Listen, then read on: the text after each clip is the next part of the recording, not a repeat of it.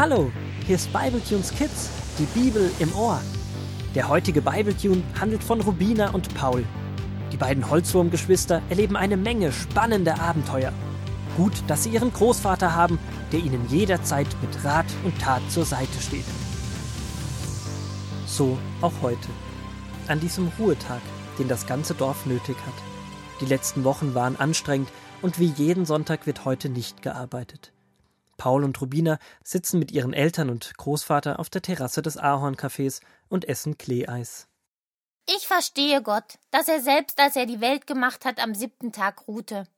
Ganz schön anstrengend diese Projektwochen und wir Kinder helfen ja jetzt nicht bei den ganz schweren oder gefährlichen Dingen mit. Ja, Sonntage sind etwas Gutes. Und nach dem leckeren Kleeeis wäre doch eine Geschichte aus der Bibel schön. Da helfe ich doch gerne aus. Oh, ich habe meine Brille vergessen. Rolf, kannst du uns heute vorlesen? Ja, Papa, bitte.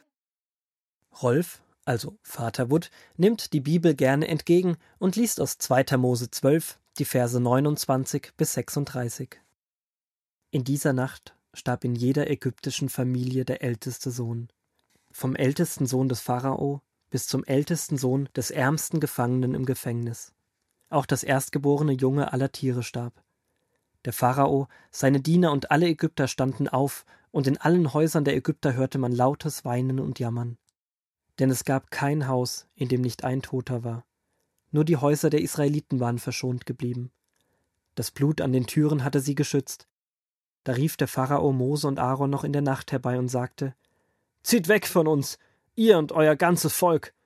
Nehmt auch eure Schafe und Rinder mit, so wie ihr gesagt habt. Und alle Ägypter drängten die Israeliten so schnell wie möglich wegzugehen, denn sie sagten sich, sonst müssen wir noch alle sterben. So brachen die Israeliten auf, alle Männer, Frauen und Kinder, alle Alten und alle Tiere. Sie nahmen alles mit, was ihnen gehörte, auch viele goldene und silberne Schmuckstücke und schöne Kleidung besaßen sie nun, obwohl sie arme Sklaven gewesen waren. Sie hatten sie von ihren ägyptischen Nachbarn gefordert, wie Mose es ihnen gesagt hatte, und die Ägypter hatten sie ihnen bereitwillig überlassen. Die Ägypter tun mir so leid. Stell dir das mal vor. In jeder Familie stirbt jemand. Furchtbar. Und es hätte einfach nicht sein müssen.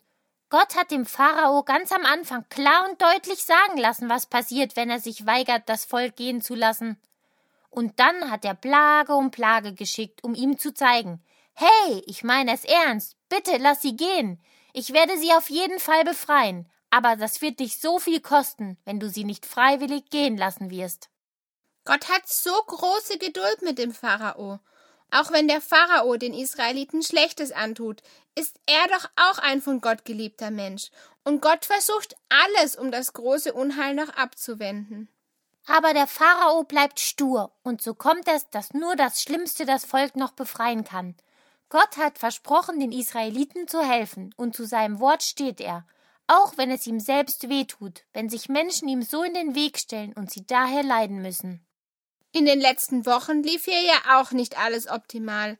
Wir hatten auch die ein oder andere Plage zu bewältigen. Die kamen zwar nicht von Gott, haben uns aber auch herausgefordert. Oh ja, erst die Magen-Darm-Grippe, die das halbe Dorf lahmgelegt hat. Da hat es fast eine Woche Pups gemacht, aber damit war nicht meine Sonnencreme gemeint. Und als das Schwimmbecken mit Wasser eingelassen wurde, war am nächsten Tag das ganze Wasser weg, weil es eine undichte Stelle gab, bis man die gefunden und ausgebessert hatte. Und gestern erst ist eine große Sonnenblume beim Wind umgeknickt und auf das Dach des Schwimmbadhäuschens gefallen. Zum Glück war da schon Feierabend und es wurde niemand verletzt, aber das Dach muss wieder repariert werden. Im Gegensatz zu dem, was die Ägypter erleben, ist das aber echt noch harmlos. Wir waren das ein oder andere Mal kurz vorm Aufgeben.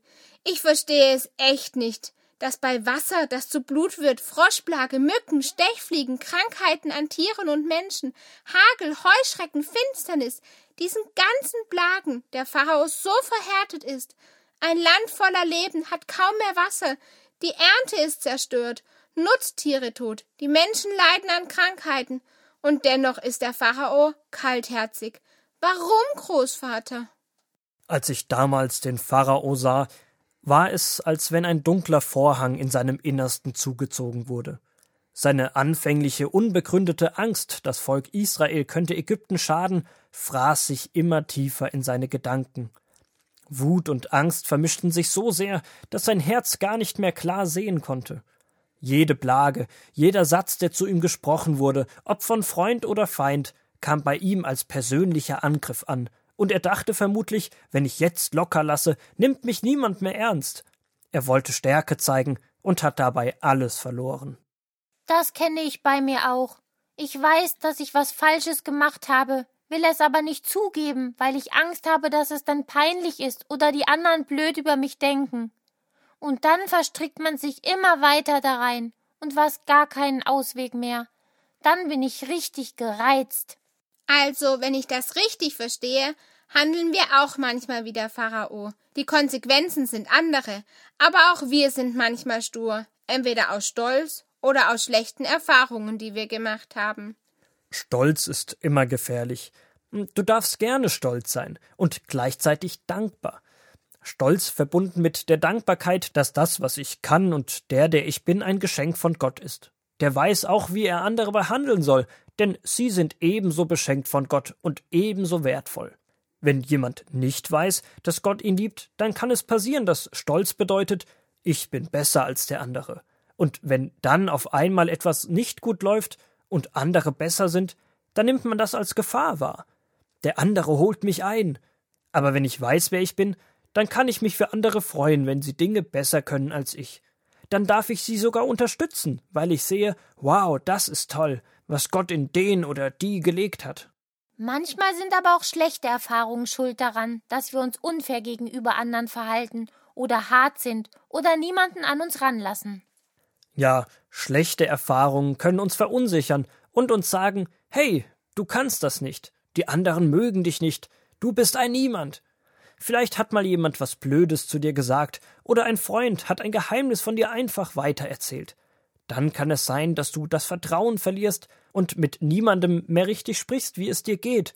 Oder dich lacht jemand aus, weil du etwas nicht so gut kannst, und du hörst daraufhin auf, es weiterzuprobieren. Gott möchte nicht, dass du mit deinen schlechten Erfahrungen alleine bist. Er ist da, und du kannst sie ihm erzählen. Schritt für Schritt hilft er dir nach vorne zu schauen und gute Erfahrungen zu sammeln. Hätte der Pharao doch nur Gott mal direkt angesprochen und mit ihm geredet. Ich glaube, dafür war er zu blind. Das Problem ist, wir selbst merken manchmal gar nicht, wo wir verletzt wurden, wo schlechte Erfahrungen oder Stolz uns von dem abhalten, was Gott für uns bereithält. Deswegen ist Fürbitte so wichtig. Fürbitte? Das ist doch für andere beten, oder? Genau. Wir haben alle Verantwortung für unsere Familien, Freunde, aber auch für den Bürgermeister oder andere, die in der Politik oder Wirtschaft arbeiten. Wir sollen und können sie unterstützen, indem wir für sie beten, dass sie die richtigen Entscheidungen treffen und sie nicht aus Stolz oder falschen Gründen handeln. Aber wenn die so einen Quark manchmal entscheiden? Auch dann ein Gebet kann Holzwürmer oder Menschen verändern. Auch die, die wir vielleicht gar nicht mögen. Wir können immer beten, dass sie Gott kennenlernen und sie gute Wege einschlagen. Nie vergessen, Gott möchte jedem nah sein. Dir, mir, dem Nachbarn, jedem.